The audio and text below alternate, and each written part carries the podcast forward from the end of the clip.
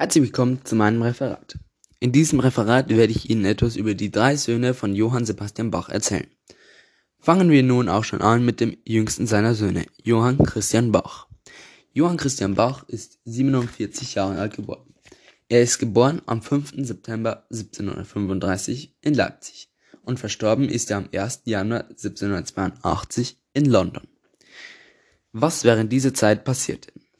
In den Jahren 1756 bis 1763 kam es zum Siebenjährigen Krieg, in dem die Kriegsparteien Österreich, Frankreich, Russland und Schweden auf der einen Seite und die Preußen, England, Braunschweig, Hessen und Sachsen auf der anderen Seite kämpften. Dieses Szenario spielte sich in Westfalen ab. Wann begann Johann Christian Bach mit seiner Musikkarriere?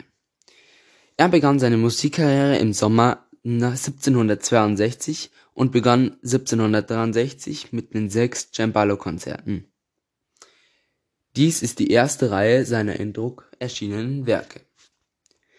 Johann Christian Bach war ein Komponist der Vorklassik und wurde auch als Vater und Erfinder der Wiener Klassik bezeichnet.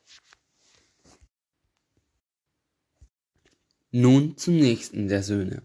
Karl Philipp Emanuel Bach Karl Philipp Emanuel Bach wurde 74 Jahre alt. Er ist geboren am 8. März 1714 in Weimar und verstorben ist er am 14. Dezember 1788 in Hamburg. Er zählt zu den älteren der Bach-Söhne.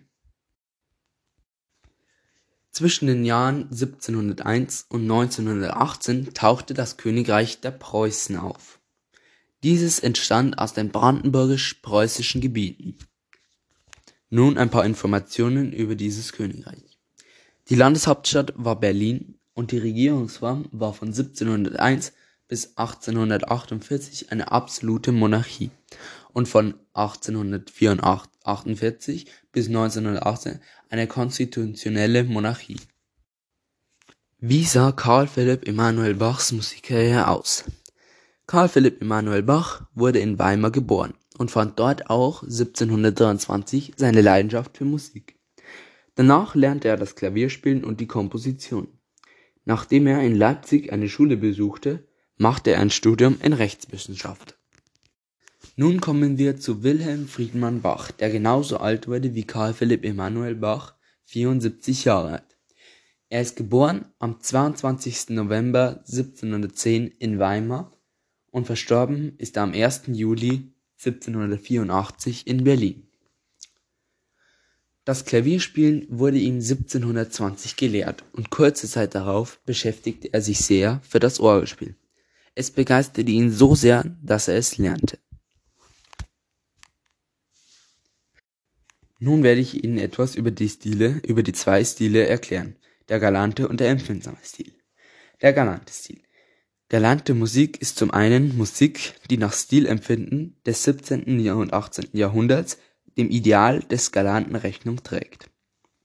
Der Begriff fand zum anderen eine Verengung in der Musikwissenschaft des 19. und 20. Jahrhunderts.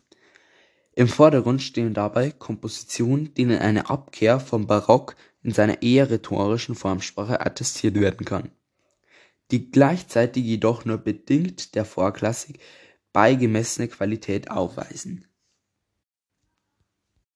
Nun zum empfindsamen Stil. Der empfindsame Stil wird auch als Empfindsamkeit bezeichnet. Diese Stilrichtung ist in der norddeutschen Instrumentalmusik in der Mitte des 18. Jahrhunderts aufgetreten. Er zeichnete sich durch die Betonung des Ausdrucks aus und war durch eine Vielzahl tief empfundener Emotionen innerhalb eines musikalischen Werkes gekennzeichnet. Die Ästhetik ist typisch für einen Zeitgeschmack, in dem bewegende Gefühle nicht nur Kunst, sondern auch Alltag Ausdruck verliehen werden. Mit dieser Sensibilität ging der Wunsch, eine Komposition in einer neuen Aura von Einfachheit und Natürlichkeit zu hullen, in Erfüllung. Zu diesen Zielen werde ich Ihnen auch noch im Handout einen Link hinzufügen. Hier will ich mein Referat beenden und bedanke mich für Ihre Aufmerksamkeit. Vielen Dank.